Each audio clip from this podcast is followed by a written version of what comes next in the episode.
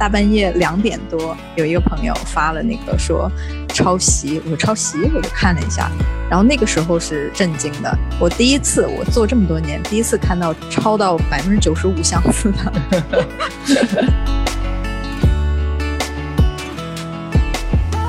我觉得就是这是一个真的是一个特例，不是不是一个广告圈的一个日常会发生的事情啊。普通的文案的一天，他 会不是那么早起床，因为他通常会工作到比较晚。其实之前还是蛮享受的。因为当时就觉得，对，其实是很享受，因为我很喜欢创意这份工作。我就觉得，我每天最自豪的一件事就是，看你们都在工作，我的工作就是玩儿。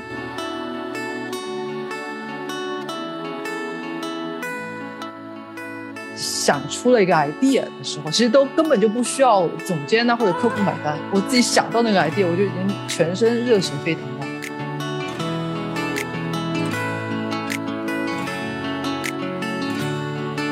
大家好，欢迎来到数字咖啡馆，在这里遇见世界各地的营销人。今天我们想要录的一一期的话，就是关于上个月的一个，也可以说是一个广告界的事故吧。就是我相信，就是营销公关或者广告创意人们可能都留意到了，奥迪它的这个小满的文案。抄袭了一个视频博主，也就是北大满哥的这个呃，相当于是逐字的都都抄下来了。就是小满当天我看到这个视频的时候，我的朋友圈是被刷屏了的。但是没有想到第二天就完全反转了。然后正好我也认识两位非常资深的文案，也就是现在的这个创意总监 Judy 跟 Spring。然后想跟他们聊一聊，就是对于这个事件的看法，以及作为想想入行的朋友们，你们觉得文案还有未来吗？您欢迎 Judy Spring。Hello，Hello，Hello，大家好。Hello，大家好。OK，那那我先介绍一下，就是两位，就是 Judy 的话，其实现在是也是我的前东家奥美广告，就是现在已经就是晋升到了创意副总监，然后 也有十几年的这个经验了。之前都是在北京，然后最近是在香港，所以也是非常对资深的这个文案人。是呃，祖国大地哪里都有我的脚印。然后 Spring 呢，自己创业开公司，然后也是一位创业总监。但是除了创意之外呢，也会做像呃 client servicing，就是客户经理这种角色，以及还要做策划，相当于就是非常全面的这个多能手了。嗯，也是有十几年的这个文案经验。然后现在除了香港之外呢，也会做一些上海的项目。来，大家好，大家好。那其实我就想，首先就是采访一下两位，就是你们对于呃这个事件的看法。可能对于不知道这个事件的朋友们，我可以先再 recap 一下。就回顾一下这个事件，其实这个是小满当天，也就是五月二十一号，然后啊，一奥迪跟联合刘德华发布了一条视频，就是讲这个节气的。当然，他们有讲到一些这个节气背后的人生智慧，说人生小满。就那天那首诗还就是刷屏了嘛。其实我也想想问一问你们，对于这个文案是个什么样的看法？对我作为一个外行，我还觉得还。挺打动人的吧，就是结合大家当时也还没解封，然后看到这个讲这个心态上的，就觉得还还挺感人的。尤其是有一句，它背后的那一句，就是刷屏的那一句，就是什么“何须多虑盈亏事，终归小满胜万全”。就当时我看到很多朋友都用这一句去发朋友圈了，你们会怎么？看待这个事件或者说这个文案呢？我当时那个情况也是蛮有意思，跟 Joanna 有点像，就是头一天晚上刷屏的是大家都疯狂的赞好，说哎呦奥迪非常的呃有这个感觉，然后拿了一个一个比较冷门的节气去去玩这个营销嘛，然后也真正的了解啊中国的客户，结果隔天就开始大家首先是只言片语的说，哎呀，这是个是不是会抄袭呀？然后过了没多久，就是铺天盖地的说，哎呦，我的这个文案什么也不停的在抄袭啊，然后把整篇都抄下来了呀，不啦不啦不啦。就说实话，我不知道是因为在这个行业比较久还是怎么样，就是我对于这个正反两边的感受都相对来说没有那么的强烈。首先，我觉得这个片子是一个质量还不错的，呃，一个广告片，但是也没有觉得它呃非常的惊人，因为老实讲，它只是讲了一个呃。对我来说是一个相对来说比较普世价值的一个一个这么一个内容，然后通过一个比较平时的叙述，但是我觉得它可取的一点就是它没有非常文绉绉或者非常广告习气的这么一个语言，然后这个是我比较欣赏的，就是没有去放肆的去讲这个产品多么好，呃，这是一，这是其一，这是其一，这没有，因为它就是其实讲广告这件事情或者讲产品这件事情是用它的画面就已经带到了。那文案其实相对来说你是不需要去去去做这件事情的，因为毕竟奥迪是一个大品牌，它也不需要去 sell 它的 product，说哎呦我有什么呃天窗啊，或者我的那个速度有多么厉害啊，或者我的引擎有多么的厉害，这个可能它不需要在这条片子里面去去去达到这个效果。那其次是它的它的一个路跑已经在画面上已经可以表现出来它的那个产品的优异性了，所以这个他们拿捏的是不错的。呃，后来我才知道说，哦，原来这个片子的整个文案或者它的 core 的 idea 都是来自于，呃，北大满哥的文案，就是是在一一两年前发布的，对吧？对，一年前。对对对，其实我刚开始以为说只是呃，可能他们借鉴了北大满哥的其中的一两句话，然后把它发展出来了这么一个 idea。因为其实说老实话，这是呃作为广告文案，其实经常会做的一些事情。它我们会在呃，其他的一些媒体啊，或者一些呃内容里面去找 insight 也好，或者去找灵感也好，然后呃借用这些故事，然后去做成广告或者丰满成我们自己的故事，为为产品做一些呃 campaign 啊，怎么样？然后我就会觉得哦，其实没问题啊，其实呃很多人都会这样做。然后后来我才 发现，这个文案是一字不改的放上去，对对 对对对对对对对对对对比的。我也被惊讶到了。对对对，我其实我还在跟我的就是业内的朋友去 argue 这件事情。我说，其实这件呃，我我说就是，其实你拿别人的灵感是没有错的，拿 insight 是没有错的，就是不能说算是抄袭。然后我的朋友就把这个整个的文案跟人家的对比甩了出来，是就是基本上一字不漏。我我然后我就觉得这有点有点夸张了，就是 基本上一个。稍稍稍微有点经验的广告人都不会去这样做的，所以我觉得可能应该真的是一个相对来说比较，啊，刚入门的文案，然后他可能做了，对对，可能做一些不该做的事情，那可能啊，作为广告总监也好，或者其他的要过滤去去去看这些片这个片子的人也没有特别的在意，也没有知道这个片子的。source 在哪里？所以就造成了这么大的一个问题的出现。但我觉得啦，我觉得就是这是一个真的是一个特例，不是 不是一个广告圈的一个日常会发生的事情啊。对我同意怎么看？我同意 Judy 讲的，就是他这个片子我也在圈里看了，前一天大家都在。刷屏嘛，然后我大概扫了一眼，我说哦还行，但是没有就感觉是一样的，就是你不觉得这个东西很惊艳？惊艳我的是大半夜两点多，有一个朋友发了那个说抄袭，我说抄袭，我就看了一下，然后那个时候是震惊的，我第一次我做这么多年第一次看到超到百分之九十五相似的，然后我就说我说这个。我我当时也在想，这个到底会是哪环节出错？因为我看到他的那个 credit list 上面其实是没有 copywriter 这个这个人的。嗯，他的 creative 那个部分呢，有 creative director，有 art director，但是他没有 copywriter。那其实通常我想问一下，这边就是通常会把 copywriter 也写出来吗？就一定会，一定会。是的，而且是需要的。就是如果这家公司是正规的公司的话，对。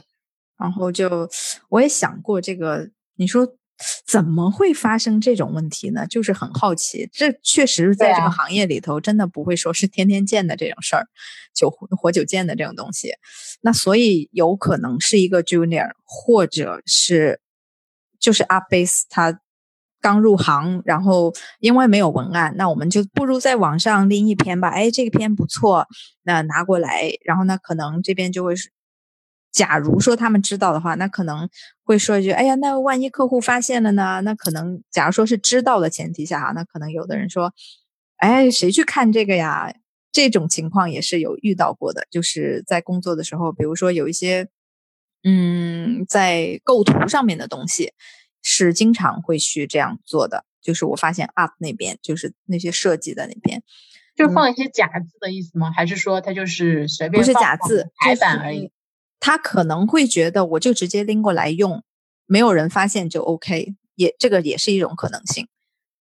就这个人他是一个设计师，他并不是文案，对吗？对的，对的，没有这个是有这个可能的。对，因为现在很多内地的 agency 是没有文案的，他们所有的文案都是外包。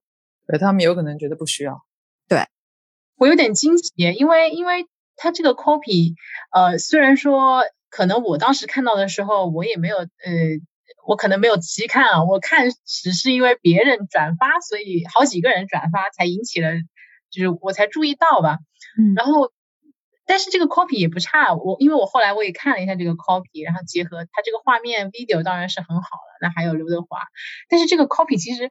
这个质量的话，难道没有人就是譬如说，呃，总监级别啊，或者说他们不会觉得这个文案写写的还不错，然后哎问到底是谁谁写的这种也不会的，不会的。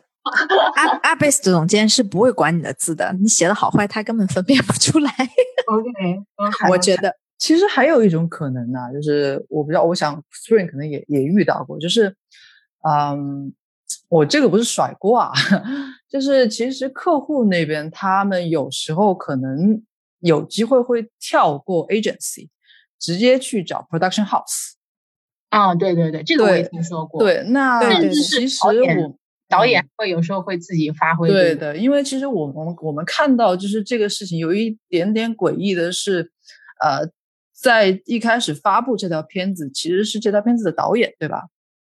对。对他说：“哎呀，那个可呃，我们这个片子是一稿过的，那我可能有理由，我们可以去讨论，会会去相信说这件事情是啊导演那边或者是 production 那边去去去主导的这件事情。那我合作过的导演，其实他自己手里是有这种怎么讲，自己可以写的啊，对文案，就是写脚本的文案。”然后，那有时候导演可能就会啊，在不知道哪里找了一个 reference，然后需要这个文案去帮忙润色呀，或者怎么样。然后那个时候，其实这个东西中间就有很大的可操作的空间，就是呃，谁来监管这件事情，或者谁来把控这件事情，还是说呃，因为其实我们也都知道，就是做广告时间是非常的紧迫的，尤其像这种呃时令节气性的广告，我的 deadline 是非常非常紧的。那我可能直接找到导演，导演就说：“OK，我现在只有一个星期或者怎么样，我就要去跟客户提案。那我们就怎么容易怎么来，怎么快怎么来呗。”哎，这个时间我想问一下，就是呃，所以你们觉得这个并不是一个他们场，就是可能提前很很早就策划好了有这么一个节气，而是其实它更可能是一个临时性的这么一个项目吗？哦，这个我没办法去去猜测，因为都都是有可能的啊。哎，可以再讲多一点，就是刚刚，因为我觉得可能听众如果不是在广告行业，他们可能不太清楚，就是广告公司跟制作公司跟导演是什么关系，就是可以再再解释，就是说明一下这个其中他们是怎么合作的嘛一个关系。这么讲吧，就是通常像像像奥迪这种大品牌，它都会有一个就是呃广告服务商。就是广告代理商这么说吧，对，广告代理商。是这一次就是这个 MC Sachi，对，就对，就是广告，就是 MC Sachi，或者说我们呃经常会提的 FA 呀，或者呃一些广告公司。那如果说你要去做一个 campaign 也好，或者说你就直接一点说我们要拍一条片子，呃，正常的一个程序是你会通过呃广告公司、广告代理商去做一个创意，然后当客户认可了这个创意，拍板了之后，我们会去就是广告代理商会去联系呃 production house。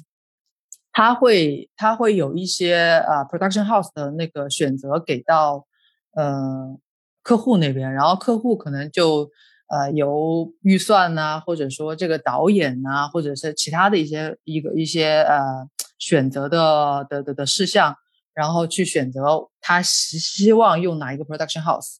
那这个时候呢，我们就进入了制作的一个过程，我们就会把我们的 idea 或者说我们的一个脚本给到 production house。Production House 呢会呃去呃做一些预算呐，然后再会给到导演，导演可能就会根据这个脚本会出一个他的 Shooting Board，然后他还要去找一些，就比方说他自己的团队啊、摄影啊、服化道啊，然后他还会去看场啊这些，之后再进入可能拍摄啊啊之后制制作这样的，嗯，所以这个脚本其实就是这个文案，对不对？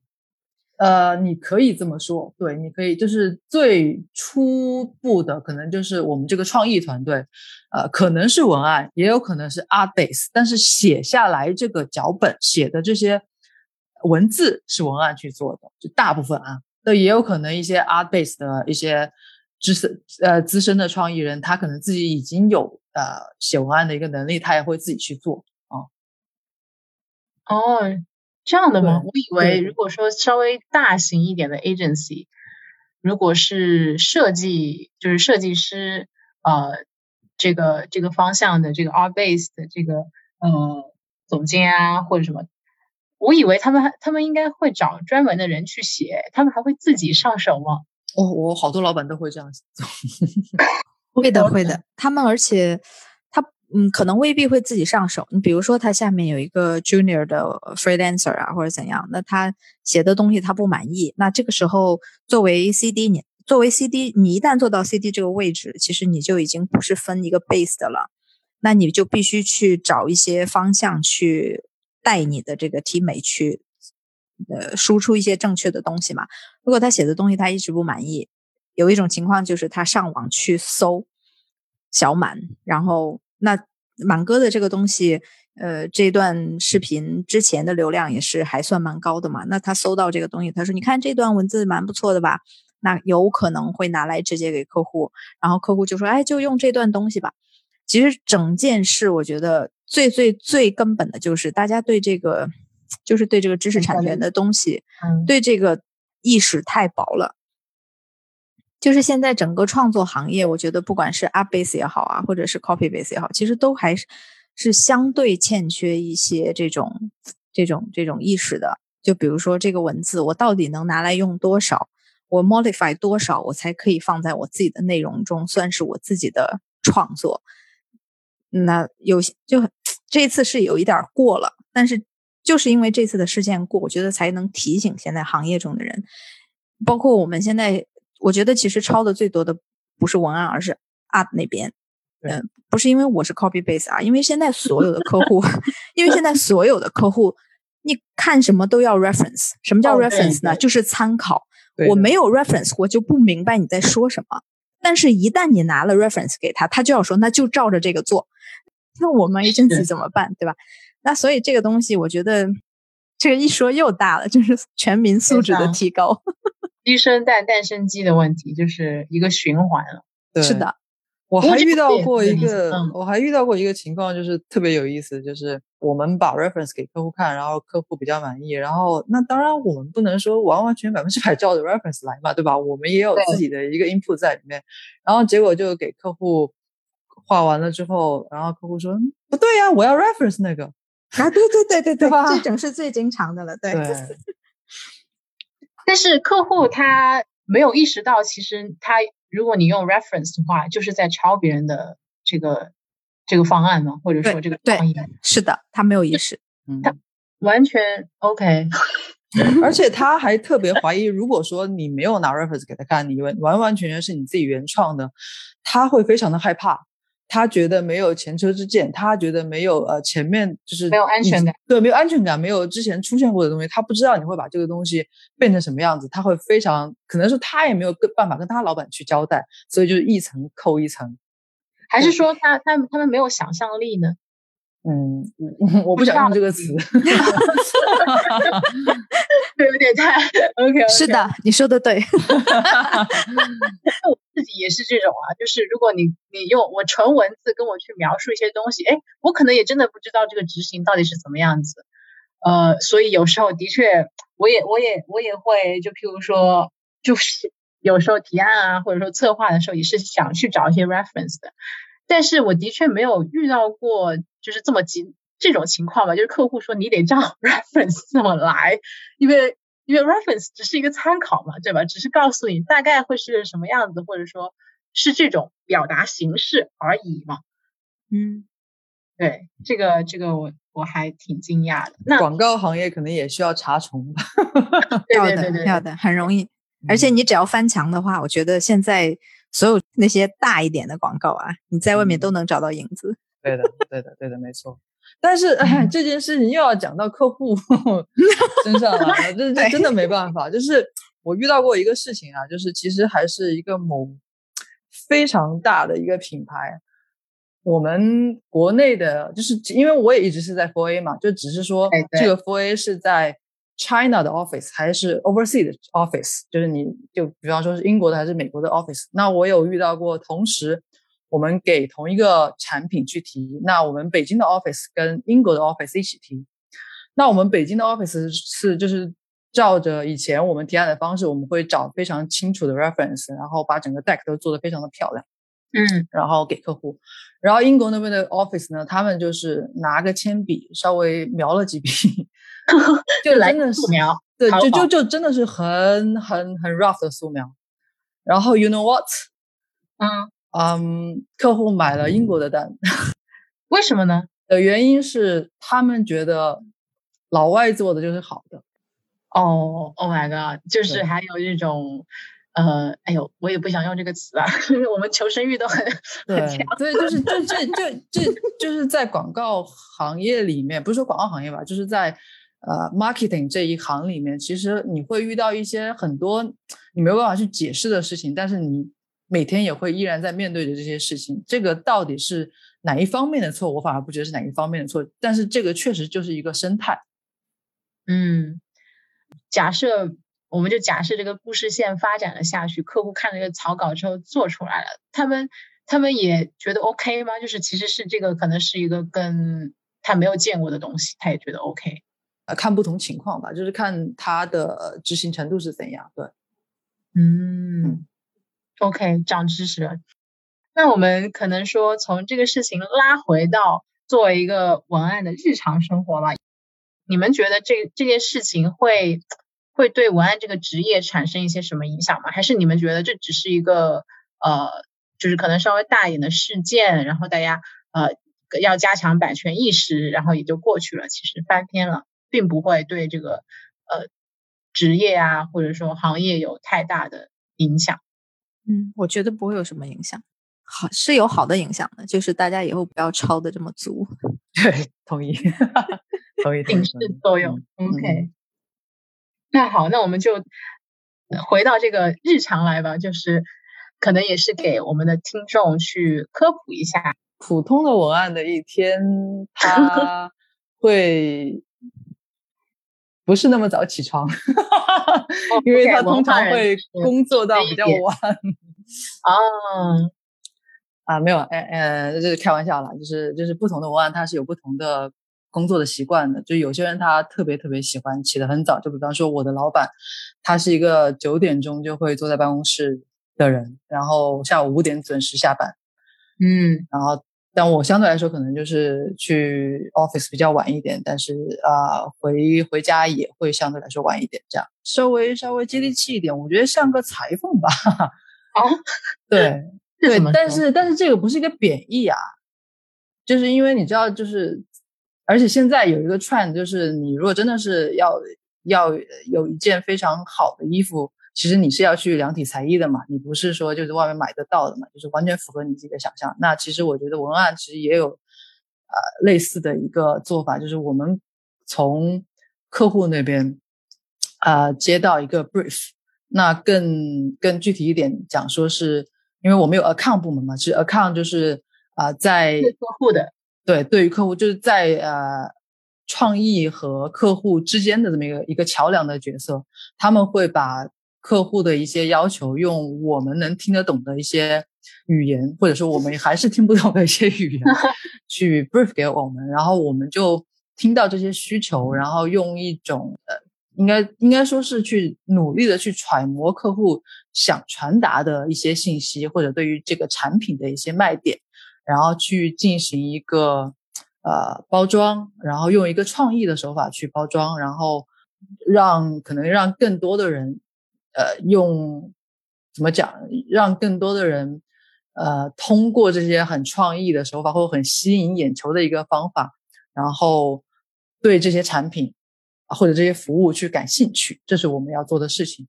那我们平时可能就是简单来说，我们就会去想这些 idea。那这些 idea 从哪里来？就是从你日常生活，或者说你平时工作中，你要看大量的一些 reference，或者说呃片子呀，或者一些书籍呀，就是任何任何可以让你产生灵感的地方。然后可能你平时会做一些收集整理的一个一个一个动作。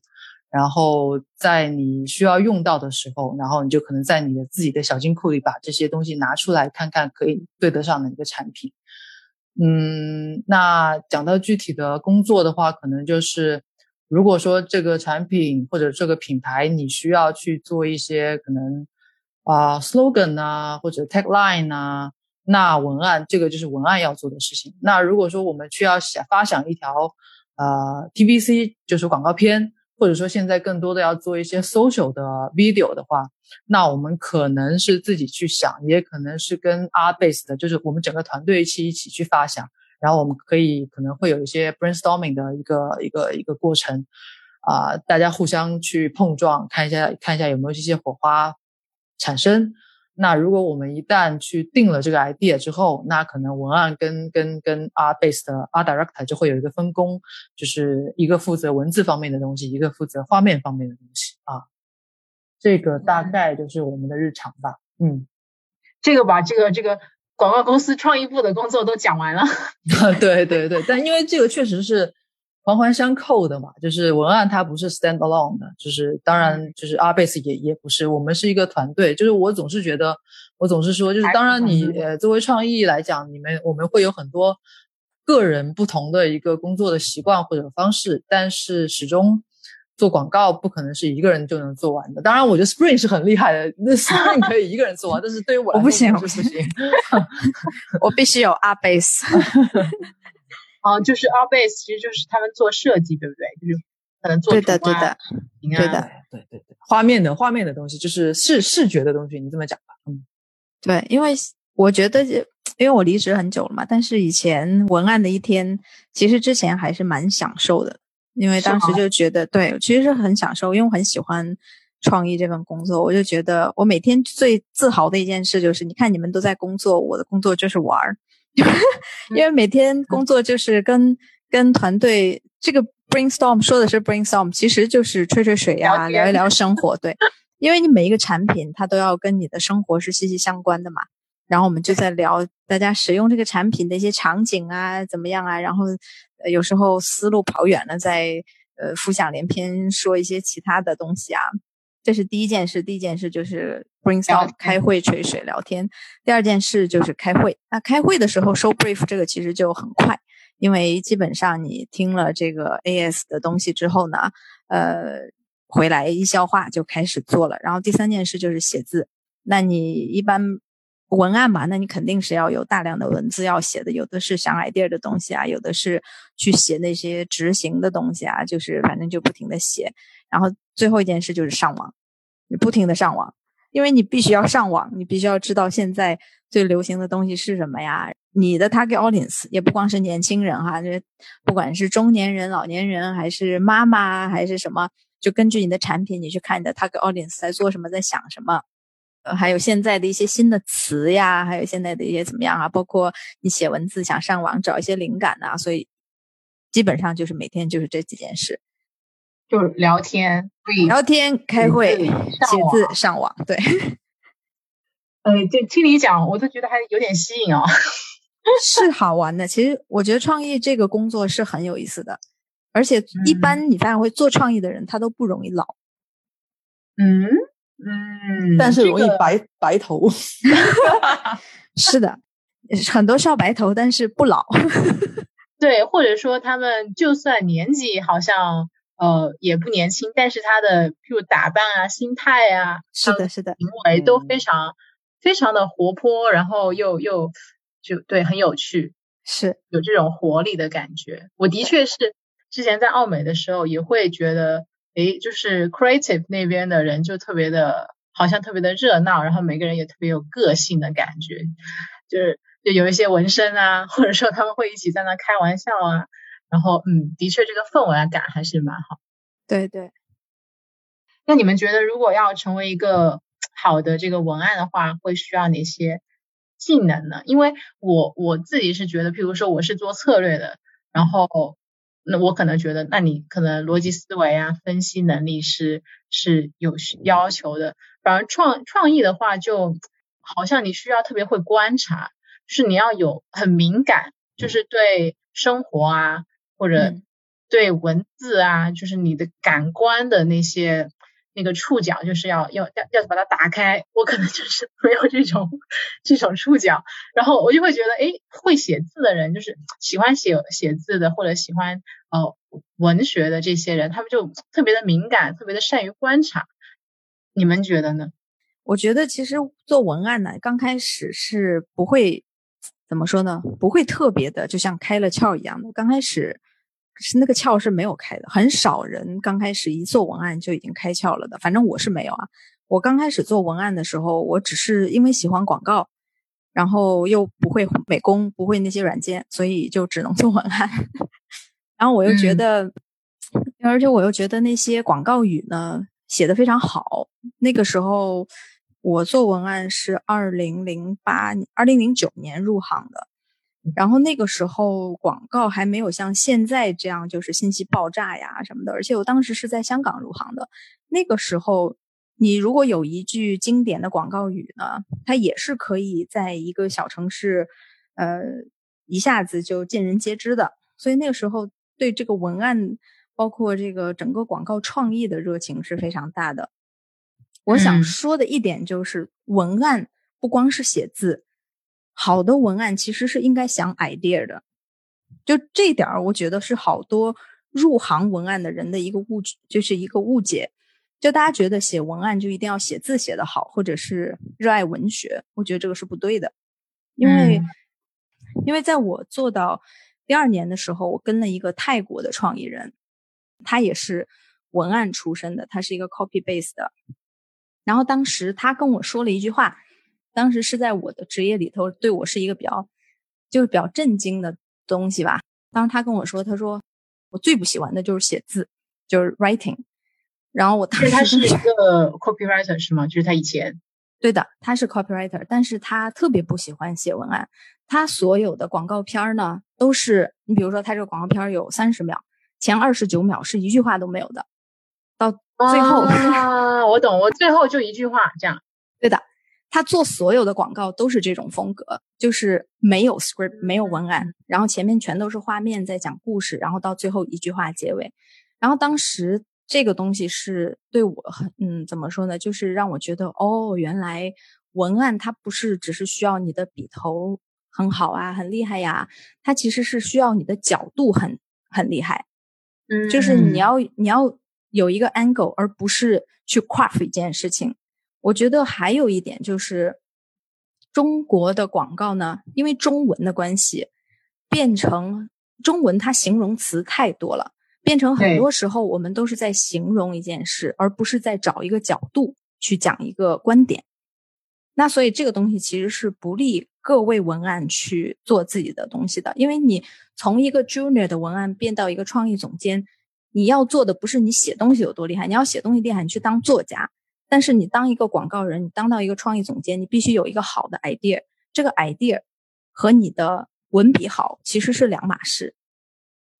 嗯，所以你说的观点可不可以理解为，就好像是，呃，别的广告或者产品，就假装我们在宣传一瓶水，推广一瓶水，别的都是讲，呃，就是味道怎么样啊，但是你的观点就是，比如说，哎呀，我没有创意，我都举不出例子，可能可能就是呃，你可以独到的想到，就是，哎，水其实它可能还有别的含义啊，或者说。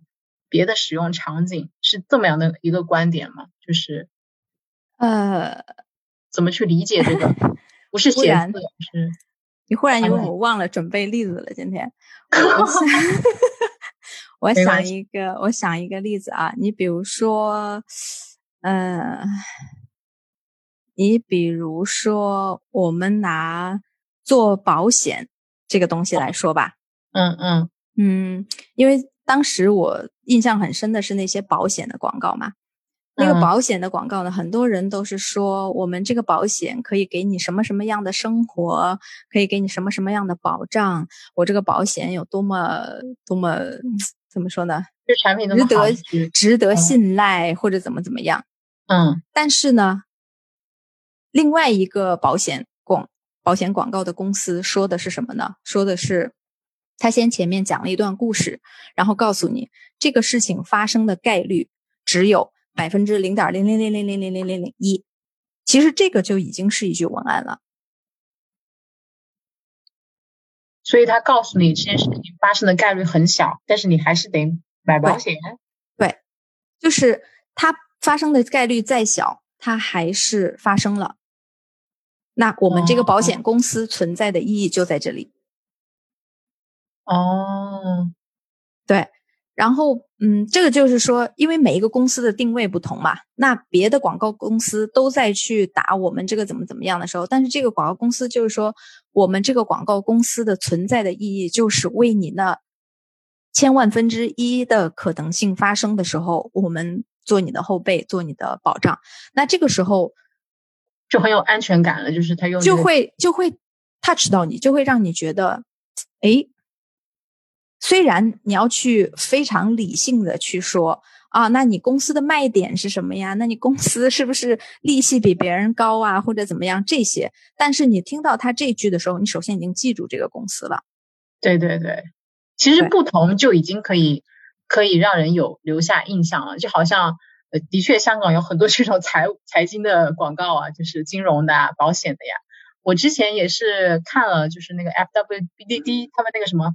我不知道这个算不算一个观点啊？就是呃，就感先治人生嘛，就那个广那个广东话，哎呦，感知 感先至系人生，哎好，对，类似这种啊，就是他就是说你要去冒险啊什么的，就不是像像传统的那种，也是讲产品，就是你你要有保障啊什么的，还是说你就去冒险吧，因为我们在后面就可以给你，对对的对的。而且他现在他，我现在一念，我还发现他还呃玩了一个梗，玩了一个谐音梗。嗯，对的，因为对啊，广东话感就是对啊，这就是人生，这才是人生啊。对，感就是人生，就是这种。对，所以我觉得现在就是这个文案这个东西，不是说啊我的文笔要怎样怎么样，我觉得其实是如果你对回到你刚刚那个问题上啊，其实是你对这个创意有热爱。你觉得你想问题的角度和别人是不一样的，或者你看了一些广告东西之后，你觉得，咦，呃，比如说像那个李诞，像这些人，就是你，对对对，或者说是大张伟，我觉得这些人都可以成为很好的广告人，但当然做娱乐更赚钱。但是，但是当我们这些热爱广告的人的话，如果你有这种资质，你不需要笔头很好，你已经可以去做一个 copywriter 了。啊，就是有独到的见解，对的，对的，就是我们讲广告，其实最重要的是，呃，当然我我一直受到的教育就是 insight 很重要嘛，对吧？insight 其实就是那个观点与角度嘛。insight 就是我觉得有时候，呃，我有时候怎么说呢？就是在广告公司的时候，你会觉得 insight 其实好像是为创意去服务的，就是有了创意之后，然后再找一点证据去支持它，就是可能这并不是一个很好的做法吧。但是呃，我不知道有有没有什么更好的方法去去去真正的有这个洞察哦，或者说呃，广告公司能有足够有洞察力的这些。Planner 去铺垫也好啊，还是说呃这个呃 Account Servicing Team 足够了解客户的需求或者这个消费者的需求，转到这个，所以他能给一个很好的这个切入点啊。就我我自己是没有感受到这个这个洞察的魅力的，我觉得可可能我做的还不够吧。主要是因为咱们现在身边的广告，说真的这个。不是很有洞察，所以他没有打，没有让你感受到这个魅力。对对，可能会看书看到一些案例什么的，哎，你会觉得是很有洞察什么什么的。但是这个这个想要达到的确不容易。就就像 Spring 你讲的那个角度嘛，我觉得这个其实是一码事。就那个角度哪里来的呢？就是有这个洞察，然后然后。你想到了一个别人没有想到的点，或者没有别人忽视的一些点？对的，其实是，就是你不要顺着大众的思维去思考就可以了，然后你要有自己的观点，有自己的角度，而这个角度是真的，不是说是造出来的啊，嗯，编出来的。对，不过这个的确听起来有点像就是脱口秀，哎，就是呃。Stand up comedy 就是这种单口喜剧啊，你是需要有洞察，然后你你要有那种转折啊，或者不同的角度，然后让大家又有共鸣，然后又能笑出来的这种感觉。对，我觉得近几年很有洞察的一句话就是宝洁的那个 campaign 嘛，叫 Be like a girl，就是有一句，因为是嗯，很让人怎怎么说呢？我举个例子，什么是好的洞察？好的洞察就是大家都。整天说的一句日常的东西，你怎么跟个女孩似的？你看你怎么跟个娘炮似的？你怎么跟个女孩似的？跟个女孩似的怎么了？对吧？就是这个东西，其实就是人们已经直深深植到人心里面的东西，好像跟一个女孩似的不好。那但是宝洁当时那个广告就是就就要像一个女孩一样。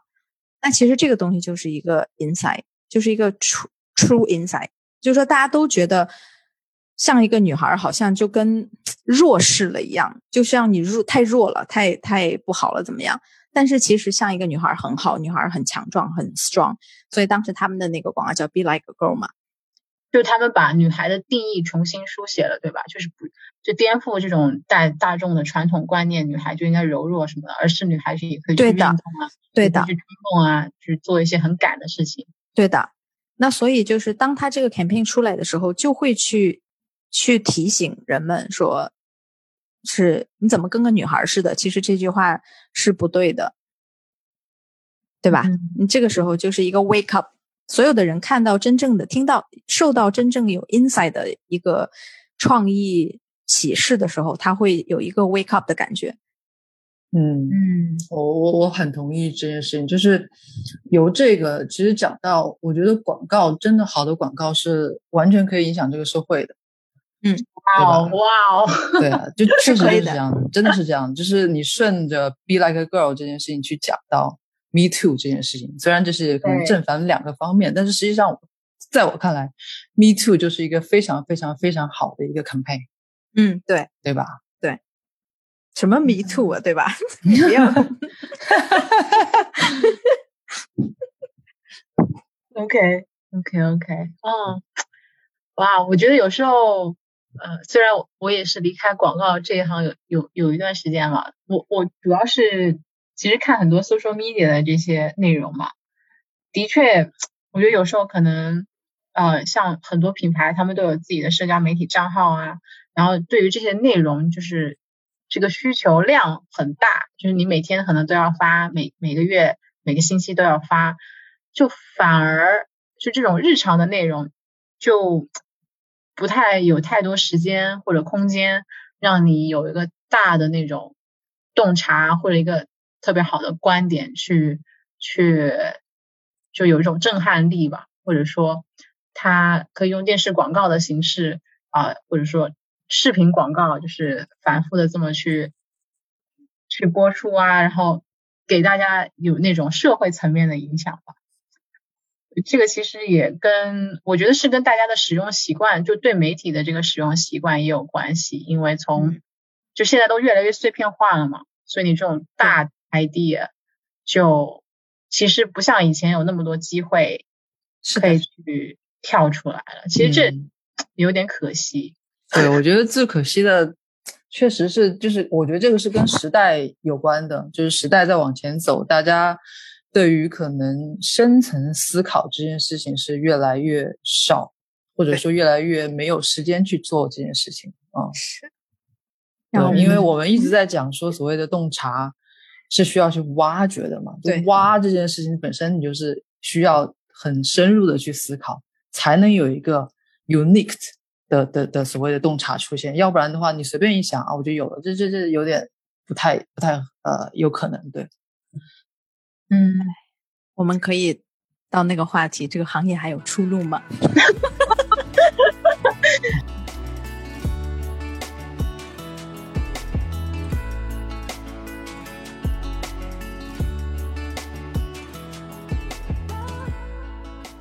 就我刚我刚因为我刚入行的时候，我就是做 social media 的嘛。当时我是觉得 social media 就是未来，就是这种 digital 的东西啊，是很啊是一个趋势吧。但是的确，可能做久了之后，我也会发现，呃，其实可能网民还更有智慧吧，因为网上有一些段子还能娱乐一下啊什么的。但是如果品牌要持续的用 social media 去输出，然后还有震撼力的话，这个这个这个难度系数太大了，就基本上概率概率概率很小吧。然后，所以大家看到一个就像小满这样子的广告，才会呃。疯狂转发嘛，因为你可能很久都没有看到一个你真正可以去共鸣的一个一个一个这个作品了。对，而而且当时那句话，我觉得也很贴近，就是大家的心态吧，就是觉得，哦，可能的确你现在也拼搏不能奋斗了，那就呃，就是知足一下，然后记住自己还在奋斗的路上，就是我觉得是这种心态。那你呢？你们就是在行内还在还在这个创意圈，你们觉得这个文案还有未来吗？我我是永远都觉得这是一个伪命题。嗯，就好像说 Four A 已死，广告已死，这种都是个伪命题，是吗？呃，Four A 会不会死？我不知道，因为它 这不一定是 这个东西是呃，OK，马上马上 OK，没没关系，我们可以分开。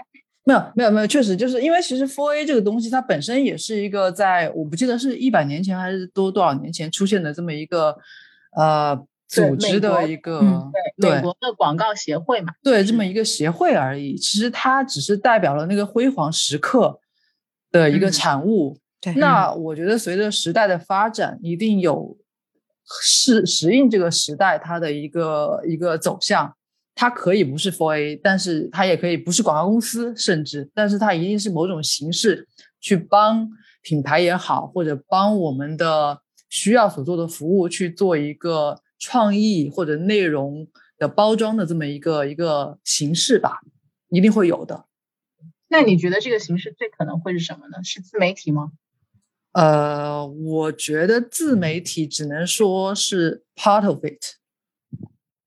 不可能成为一个完完全全去代言品牌的这么一个平台。对我，我觉得不会，嗯，怎不会是自媒体？对的。那也可能会是谁呢？脱口秀演员吗？啊，都是一部分。我觉得这个都是所有积木器。对对对对对，没错。就是只能说，我们以前呃做传统广告，我们的可能渠道只有电视、平面，对吧？或者说 outdoor，那现在我们的渠道和户外，现在我们的渠道是更加多，然后更加的立体。以后可能什么元宇宙啊，这个那的啊，就是我们可能想不到的一些平台都会出现。但是实际上，我们仍然是在做一个内容的销售。那这个东西，我觉得它就是文案的一个最核心的卖点。所以我我觉得文案是不会死掉的，但是只是说文案它要怎么做而已。嗯，Spring，你觉得呢？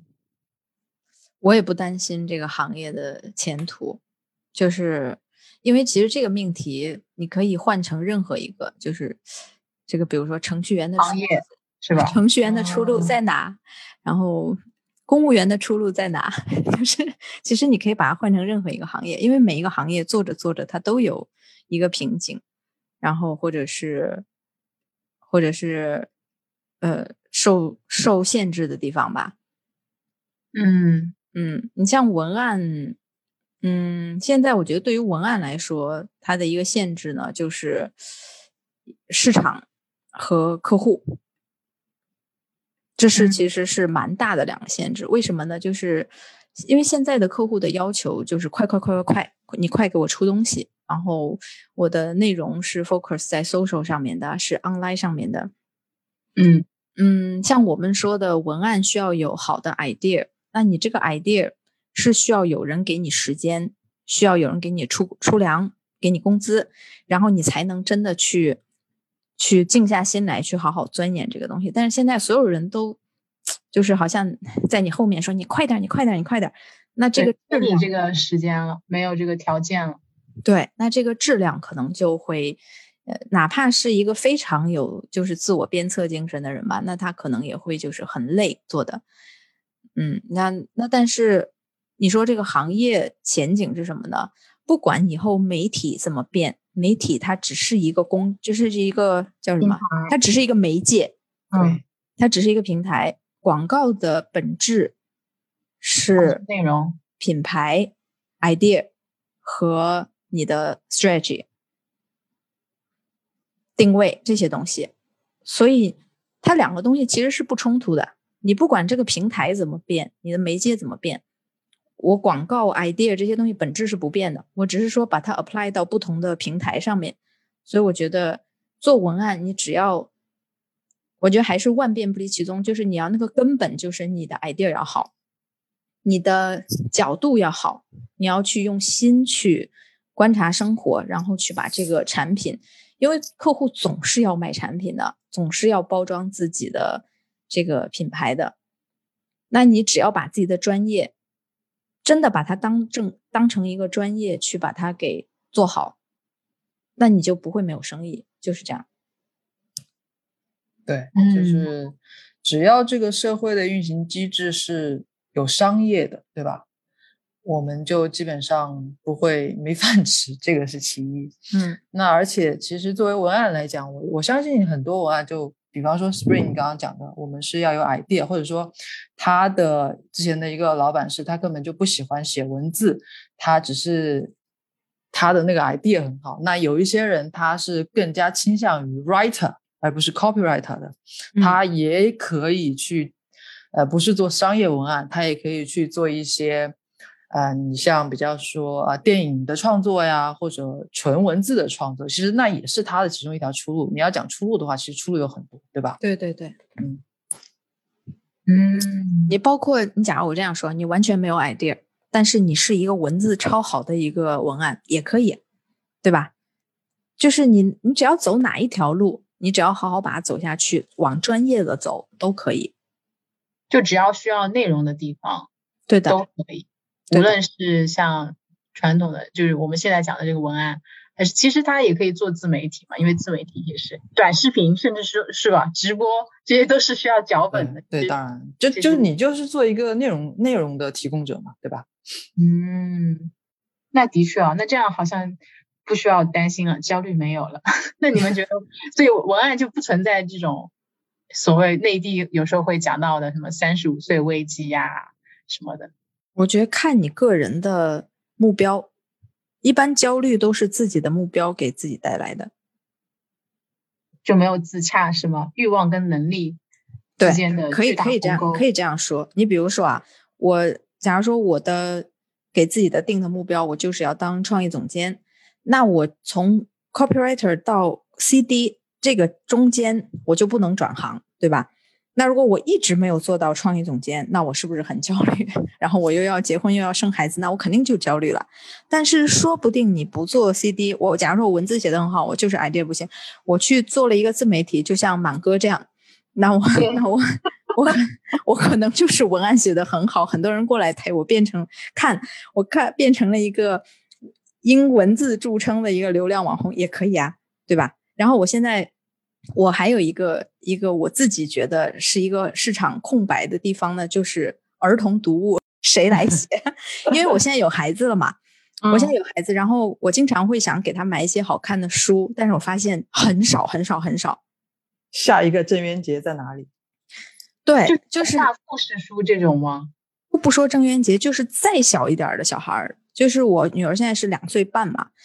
能让他看的书哇！我买了一些那个儿童书，简简直就是前言不搭后语，然后所有的东西都是凌凌乱的拼凑在一起的。那如果有人有心来做这一块的话，这个这是市场潜力有多大呀？对吧？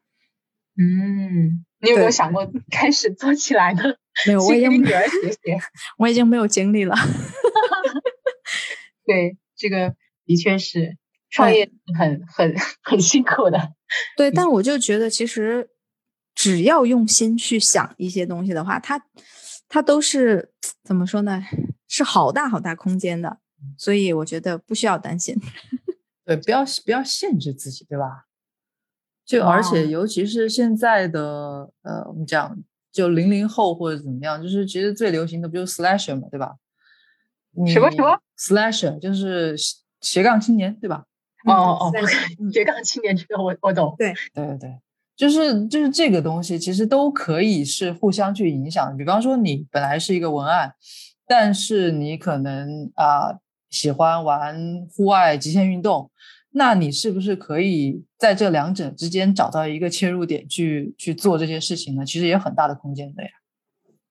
嗯，就从自我出发，可能可以把思路打开。不需要局限在这一条这一条所谓的职场的这么一条道上，就是从文案是没错，因为其实作为呃不仅仅是文案嘛，就是所有的创意人，其实应该说我们最大的特点就是擅长去创造事物，对吧？就是从零到有。天哪，听起来像创意创业者，就是创业家了。的确就是这样的，就比方说，我们去接到一个 brief，那个 brief 是就没有任何东西的，然后我们需要给它呃下定义，我们需要去包装它，然后最后产出这个东西，不就是从零到有嘛，对吧？那其实同样的，你 apply 到你自己的人生也是这样的，或者你的职职场也是这样子的。你你如果说觉得前面没有路，那你就自己创造一个一条路出来嘛。哇哦，果真是跟。就是有独特观点的人聊天，就会一下就深度了起来。因为因为我们想 idea 不能只想一个嘛，对吧？哎，对对对对对，会被 CD 打枪的嘛？只有一个 idea，你怎么敢去开会呢？是，其实做文案做到后面很痛苦的。你生活中就是你遇到所有的问题，你都觉得有无数个。就有无数句话可以来回答这个东西，然后有时候就变得不会说话了。嗯，对对对对，是的。哦，这个洞察就是这个，我完全不知道哎，就是还能把这个你的职职场思维带到生活中，然后去帮你把这个人生路或者说发展的路都格局打开，很厉害，很厉害，学到了。希望听众们也可以，就算。不是文案，你也可以就是思路打开一下，想想不同的方案。那那回到就是呃，可能这个行业或者说不同的城市，我们可能刚刚有提到的，就是的确看到，嗯，市场啊、客户啊，包括同行啊，大家都会更浮躁了。那除了你们觉得这个浮躁是在不同的城市都是一样吗？比如说北京、上海、呃广州、香港，还是说不同的城市会有不同的这个生态啊，这个行业的一些区别？各有各的浮躁。这个让 Judy 来讲吧。我没没去过其他城市。你讲讲浮躁这件事情，我我一时一时不知道从何说起呢？或者你对行业的观察，就是因为你之前在北京也待了七年嘛，其实也挺久。是的，是的，是的，是的。然后香港也也也现在也五年了吧，对不对？哦，我自己个人的一个经历来讲，但我不知道是不是可以 apply 给就是其他的小伙伴们呢？就是因为我觉得最大的不同就是我在北京，因为我毕竟我是内地的人嘛，对于我来说就是那个虽然我我我我也是我也是南方人，我是我是我是湖北人，然后嗯，到北京其实也算是到了北方，就是各个。有一些生活上的东西，呃，是不一样的，但是实际上我们的文化整个文化大背景其实是是差不多的。对对，就是看的综艺啊，听的歌啊。对的，对的，对的。所以我学啊。嗯，没错，没错，没错。然后就即便我们是在 Four A 啊，就是因为呃 Four A。我们讲相对来说是比较国际化一点嘛，你会遇到各种各样不同的人啊，香港人、台湾人、马来西亚，然后啊，甚至英国、美国，就是哪里的人都有。它是一个相对来说比较国际化的环境，但是实际上我们还是处于一个中国内地的一个大环境里面，我们的语言、我们的文化背景都是差不多，就是所以。呃，对我来说是更加好 handle 的一件事，你更加可以，就是你学东西会比较快，因为你非常理解他们的思维。哎，我想问一下，就是说，如果是在北京的这种就是 Four A，就是国际公司的话，嗯，其实老外也是被就是国内的带着走的是吗？呃，不是，不是，那你你你要看，你要看是不同的品牌和你的客户，因为比方说，我最开始入行的时候是我是做做。做车，然后你知道，就是车就是德国德国的品牌嘛，对。然后他们的客户也都是德国人，那所以我的创意总监也是德国人。嗯，对，就是就是，其实你是你这，因为你毕竟是一个商业的行为嘛，就是我还是我们还是要以把这个案子卖出去为一个导向，所以啊，我的创意总监是德是德国人，客户是德国人，就是他们他们是互通的，就是我们就更容易把这个案子给卖出去啊。这个是很很实际的一个操作哦，所以其实也有可能说，这个 idea 这个这个创意并不是那么本土化，还是说他们是妥协的一个方案啊？本土化这件事情，你要看本土化，你可以用不同的执行来来来去去去做呀。就比方说，我会有中文的文案，对吧？我有中文的 tagline。但是你的中国的演员，对啊，对对，但是你的整个的 tonality 或者怎么样，你还是需要走一个国际化的路线嘛？你不需要去做的非常非常的接地气，就不用那么的 明白明白。对对对对，就是你还是要看这个品牌它到底是一个什么样的 level，它自己需要它的 target audience 是谁，然后他想走一个怎么样的方向，这样子对。嗯，那对于我个人来说，我到了呃到了香港之后，可能我需要克服的是整个的大环境的变化，无论是呃啊 idea 的产出，还是跟同事的沟通交流，啊还是去 present。然后因为我们的语言其实已经转化了嘛，我之前可能是用中文去 present，然后现在要去用英文或者用广东话去 present，然后中间其实是有很多的一些呃。呃，东西需要去去去去去适应、去克服的，对，对，这个这个我懂，因为因为我也是，虽然说第一份工作也是就在香港嘛，但是我我自己也是比较内地思维的，然后呃，一上来要用英文去讲一些 idea 啊，可能一开始就会，我我尤其是当当你刚毕业的时候，还是会觉得自己是个菜鸟，然后也没有什么信心，就会。比较，哎，我觉得就不会那么自信嘛。就你无论是你去跟同事聊天啊，还是说去展示你的这个这个 idea 创意或者策略的时候，这个的确是是一个，我觉得刚开始会有一点心理障碍。可能到了后面你适应了这个环境之后，哎，你跟同事也熟了，就会觉得，哎，其实也也没什么，就语言也没有那么大的障碍，主要是心理的。障碍语言可能你也可以克服，就换个词表达什么的，换一个简单一点的。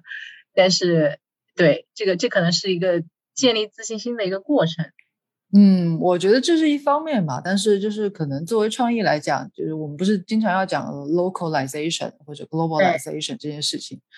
那其实，嗯，有时候 idea 或者你的 insight，它是有一个 culture related 的一个一个一个层面在的，就可能对吧？我跟你们去讲某一件事情，你就马上就 get 到了，你就觉得好好笑啊，对对。那我要是去跟老外去解这件事情，就 可能我讲铺垫很多，对对对，你讲半个小时，他都不 get 那个点在哪里，对对。譬如说，我就跟。呃，同事讲了这个小小满的事情之后，我就要解释什么是小满。对的，对的，对的，这个这个可能是在你工作日常工作中会遇到的一些呃事情，你是需要去去去克服。但是我觉得也有好处，就是你会看到更多不同人他的想法和他怎么去做事情的，就是你的你的适应性也会很好。我觉得啊，嗯。Spring 呢？你会从客户的这个角度有观察到一些不同城市的不同感感受吗？就是工作风格啊，或者说客户的喜好啊？嗯，我先说香港吧，因为我在这边工作的时间最久。我觉得香港之前的环境是很好的，因为它我之前是在这边读的广告的 Master。我为什么选择这个城市呢？就是因为。我觉得，嗯，你要喜欢，你要喜欢一个职业呢，你一定要接触到这个职业最顶尖的人和知识。那在亚洲来说的话，广告这个职这个专业，对当年对 广告这个专业，那就是香港是跟国际接轨的最好的。那我当时就来了这儿之后呢，所以我在这个香港的四 A 呢，就遇见了很多。国际牛就是国际大牛的那些创意人，哇，我觉得当时应该是黄金时代吧？是的，是的，当时确实是黄金时代，而且有你看有来有澳洲的，有美国的，当时那个我见了一个老外，他就当时就是辽贝纳的徒弟，他就是跟着辽贝纳的。对，所以就是你跟这些人去相处的时候，你就会，哇，你就觉得我人生都值了，就初代的那种元老。对的，因为你学这个行业，你肯定要去接触，希望去跟最牛的人去学习嘛。那当时香港的环境是非常好的，但是经过这么那个时候是零八零九。到现在呢，现在是二零二二年吧。现在香港的这个市场是非常非常非常浮躁的。我不知道北上广深的情况，但是我觉得香港它已经浮躁到让我是肯定不会再回这个行业了。就是你是说就不会回，不会再对的对的，就是不会再回这个这个这个这个这个广告行业哈，广告这个公司中吧，就是这些四 A 中了。因为他，你比如说啊，我当时刚走的时候，刚离职的时候，那个 junior 的 writer 在前前年已经当成了，已经当上了总监，并于去年辞职开了自己的广告公司。哇哦 你想他有多快？然后还有一个就是几年时间，对的，他升职非常快，因为他为了留人，他留不住人，因为这个行业辛苦嘛，大家都知道。对，然后他留不住人，留不住人，那就用什么呢？那就用 title 来留你，或者是用人工来留你。然后当呃客户那边也需要，OK，你这边的这个创意团队来对接我的，你的 title 要够好看。你拿一个 junior 来对待我，好像不把我放到眼里，对吧？那你就要就广告公司，也就是所有的环境都在逼着广告公司给人加 title 啊、加钱呐这些东西，所以就造成了这些 junior，他不是说。我把基本功磨好了，把所有的专业知识练扎实了，一路成长上来的，他就是三级跳这么起来的。那你想，这这种，他其实整个这个这个这个素质就可想而知了。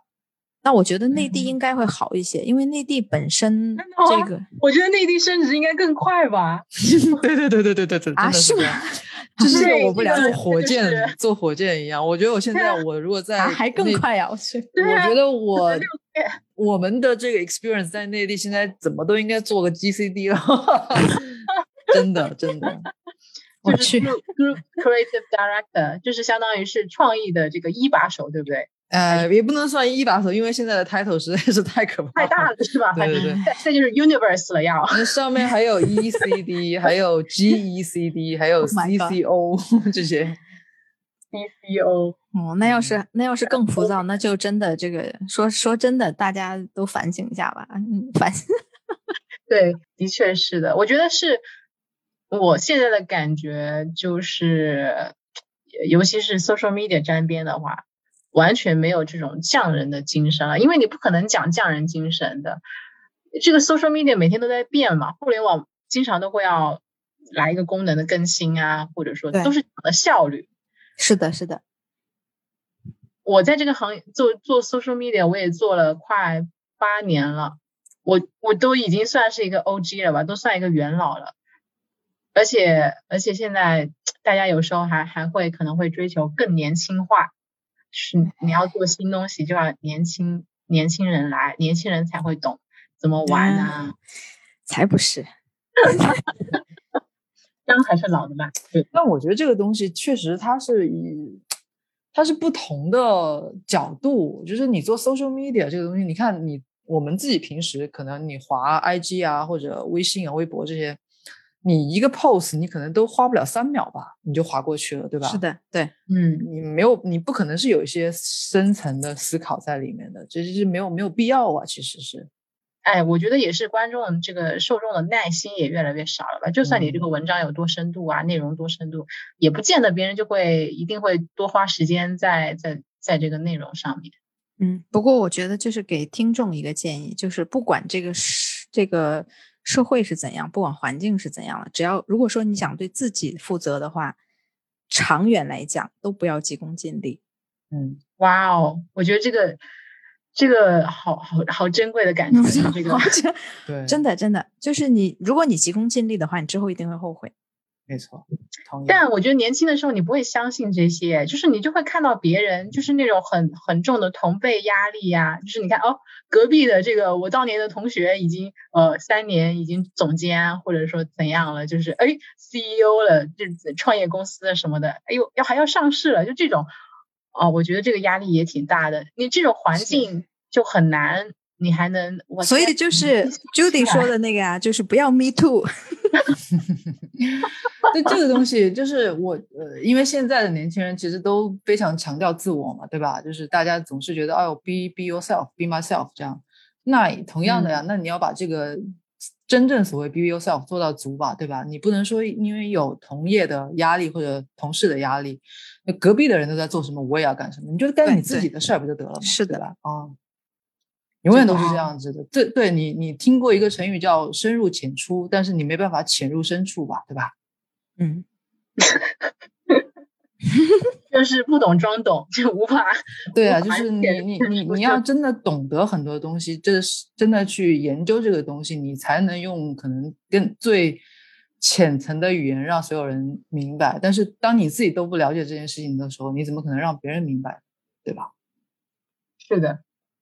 你对对，这个这个的确是，是。你看好莱坞的那些大片儿，拍那些大片儿的导演都是老人家，没有年轻人。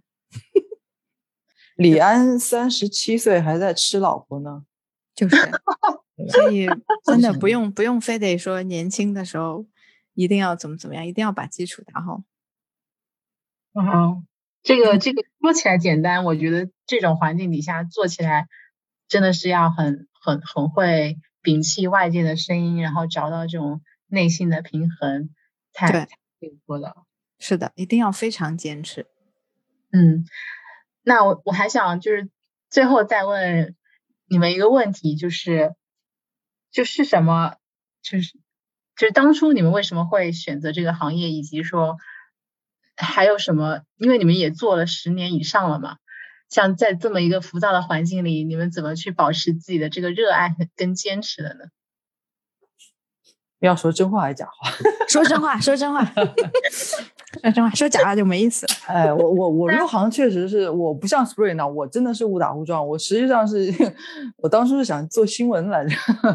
啊，对我我我确实就是对那个，我就是对文字非常的。感兴趣，我自己就是特别特别喜欢写文章，然后对于所有文字的东西都非常敏感，呃，愿意用文字的方式去表达自己。然后，嗯，当时阴差阳错，反正就是进入了广告公司，然后发现广告也还蛮有趣的，它是一个另外一种表达，但是它更加的立体，对于我来说。就不仅仅是事实，是吧？就对对对对对，那当然它是它是另外一个面向嘛。它首先我觉得它可以更加呃让我活得更加舒服。哦，您说就是比新闻工那么惨淡的这些呃待遇相比，广告还是好一点，是这个？对的，是的，是的，讲真话嘛，对吧？确实是真的，讲讲真话，我们就就真的是讲这些，就是因为嗯，当时我因为因为新闻真的是。工资太低了，这个我也对的，对的，对的，对的，而且你要熬很久很久很久很久很久，而且很辛苦啊，你要出去跑啊什么的。当然，而且而且就是呃，我们的舆论环境可能就是相对来说限制比较多吧。如果你有你有那种一腔热血想要去。寻找调查真相啊，伸张正义啊，那可能就诶 完了，能播吗？只能祝你好运。我们这个要掐掉不了，对吧？没关系，应该应该还好。对对对，但是就是广告来讲的话，它可以呃满足我一定的虚荣感啊，这个是真的。嗯，我可以看到我自己的作品，让更多人看到。其实也有点夹带私货嘛，就是或多或少，就是这个广告，呃，它可以表达我想表达的观点。嗯，对。如果说如果说这件事我可以做得成的话，我是非常有成就感的。然后慢慢慢慢在这个行业里久了之后，其实你就会觉得说，呃，你可以看到你平时生活中，你通过这些客户。你可以接触到很多你完全接触不到的一些一些产业也好，或者呃生活的面相也好，嗯，然后或者我们的，因为我们都是要去去做一些调查呀，或者去看一下 target audience 他们是怎么的想法嘛。其实我觉得这个是去观察人或去理解人是非常好的一个渠道。对我我我很喜欢这样啊。然后我觉得令我还有非常有成就感的一点就是，当你自己。想出了一个 idea 的时候，其实都根本就不需要总监呐或者客户买单，我自己想到那个 idea，我就已经全身热血沸腾了，我就已经很爽了。就是创作的这种，对对对，创创作的满足感是令人非常的愉悦的啊！这个是我我觉得可能我坚持到现在最大的一个一个动力吧，我觉得应该是啊，还是有有有很天真的有那么一颗。创作的赤子之心在在里面啊！哇哦，我都要感动了。这这确实确确实是这样。同意，我还挺有共鸣的。你说这段话的时候，两位保持了初心的这个这个创意人。对，我觉得你觉如果做创意的话，你真的要喜欢做做创意做广告。你不喜欢，你就真的趁早。对。趁早，而且我觉得就是，如果一个热爱生活的人做这行的话，会越做越喜欢。嗯，怎么说呢？呃，因为他会不停的帮你打开生活中你不知道的地方，不知道的那些层面。哇哦，呃，确实确实是会的。你比如说你，呃。你像我身边那些做金融的呀，做做大厂的呀，那些同学、同事、同学，他越做越窄，他就是这个行业。你越来越专，越来越窄。但是做广告就不一样，你越做下去，就像 Judy 说的，你接触的客户多，你接触的 project 多，你接触的东西多，因为你接触到每一个项目的时候，他都逼着你必须要去了解这个项目背后的东西，逼着你去了解这个项目。他给的这一群受众的生活是什么？你从一线到五线的人，你都要去了解。真的，就因为我，尤其是 我不在四 A 做了之后，我接触到很多客户，他是要需要我去了解三四线的白富美的心态。你想，就是你会去了解很多很多东西，然后你会，你就会觉得很有意思，你会接触到好多好多有意思的东西。这个东西虽然是你的客户逼着你去做的，但是你。你会很投入，因为你本来你是这这个模式你已经掌握了，那么你要做的东西就是去不停的了解这个东西，然后把呃消费者的东西和产品的东西对接起来，然后去进行创作。那这个东西是我觉得是永远不会厌倦的，因为其实你你讲的是一个了解不同的人的一个过程，对不对？对的。那这个东西其实它就是在不停的去帮你的生活打开好多好多你没有见过的、没有接触过的事物啊、面呐、产业呀、工业呀，包括还有这个，你像你如果接触到 B to B 的企业，那他又为你打开了另外一个一个视野。因为每一次客户在找 agency 去做这些东西的时候，他都会推心置腹的跟你讲他生意上的东西，嗯，所以这些东西都是很有意思的。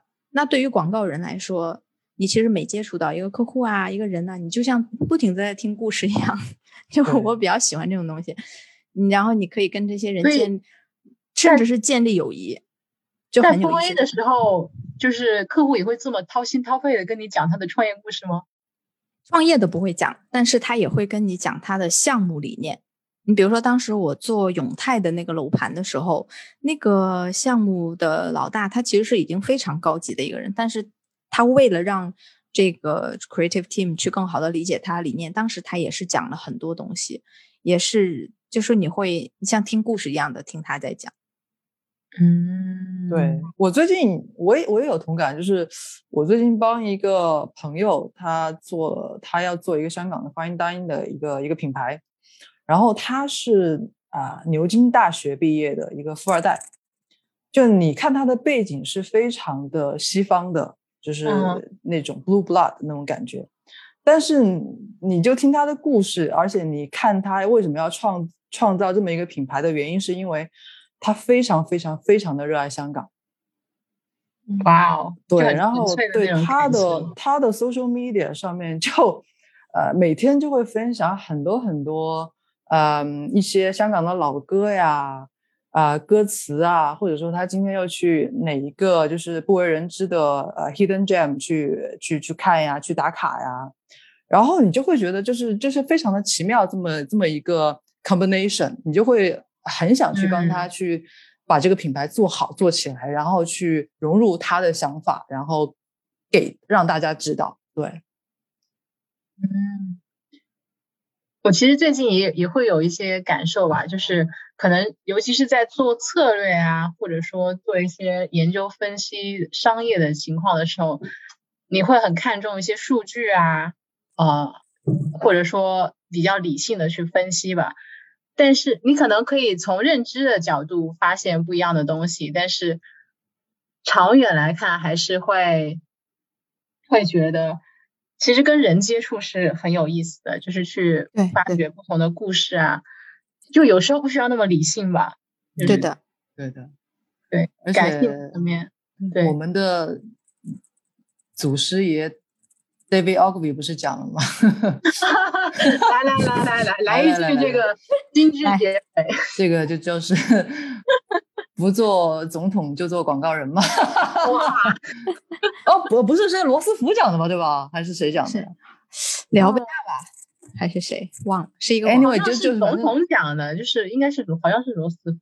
我反正就是一个很牛逼的人吧，讲的这这就哦，我觉得确实是是这样子的，就是我我可能还为我们广告行业去不说的，对对，去去美言几句，就是其实这个行业都是一群非常非常聪明的人，对你你可以从我们的同事、我们的同行身上学到很多很多好的东西，对，就是其实我有时候看那些广告案例啊，那些 reference，我就已经觉得哇塞。这这个想法怎么来的呀？真是太太妙了！对我就每次都会有这种的想法，对，嗯嗯，而且我还觉得，就是还有一个，就是我觉得做广告能对一个人的一生都有帮助。天哪，所以你太会上高度了！不是，是真的，就 是我以后，其实就是很很简单，你做广告就是帮一个品牌和产品在包装嘛，在打人设吧，对不对？对对。那如果你深谙此道的话，你想帮自己做人设，或者帮身边的任何一个人做人设，不都可以吗？为什么他说不做总统就做广告人呢？那他就是很会做人设嘛，对不对？对 对对，完完全全就是，其实品牌这件事情，你可以放到小到一个沙尘，大到一个地球，它都可以是一个品牌，对吧？对啊，对啊，对吧？是的，是的，是的，感觉感觉我都要就是重回广广告业了呀！听听完这这一席话，那那也就是为正在这个行业的朋友们，以及说对广告还有热血、有热情的这些啊，可能说应届生啊，或者说想转行的朋友们，如果你们耐得住这个这个浮躁的环境，就是想想就好像朱迪跟 Spring 这样享受到。创作的满足感和快乐的话，那就对，还是值得你加入的。前提是可以忍受痛苦啊。对对对，嗯，对，要要都是，我觉得可能有时候如果说快乐来的太容易，你反而觉得这只是一个转瞬即逝的一个消遣吧，它可能不是那么深层的。嗯，对。那今天非常感谢朱迪跟 Spring 给我们带来这么就是丰富的一个分享，然后从我们从一个小小的事件聊到了这个文案的发展未来，然后听起来还是充满希望的，充满希望的。嗯，是的，是的，是的。谢谢，谢谢大家，谢谢，谢谢 Joanna，谢谢谢谢谢谢谢谢 Spring，谢谢谢谢 Joanna，嗯。拜拜，好，拜拜，拜拜。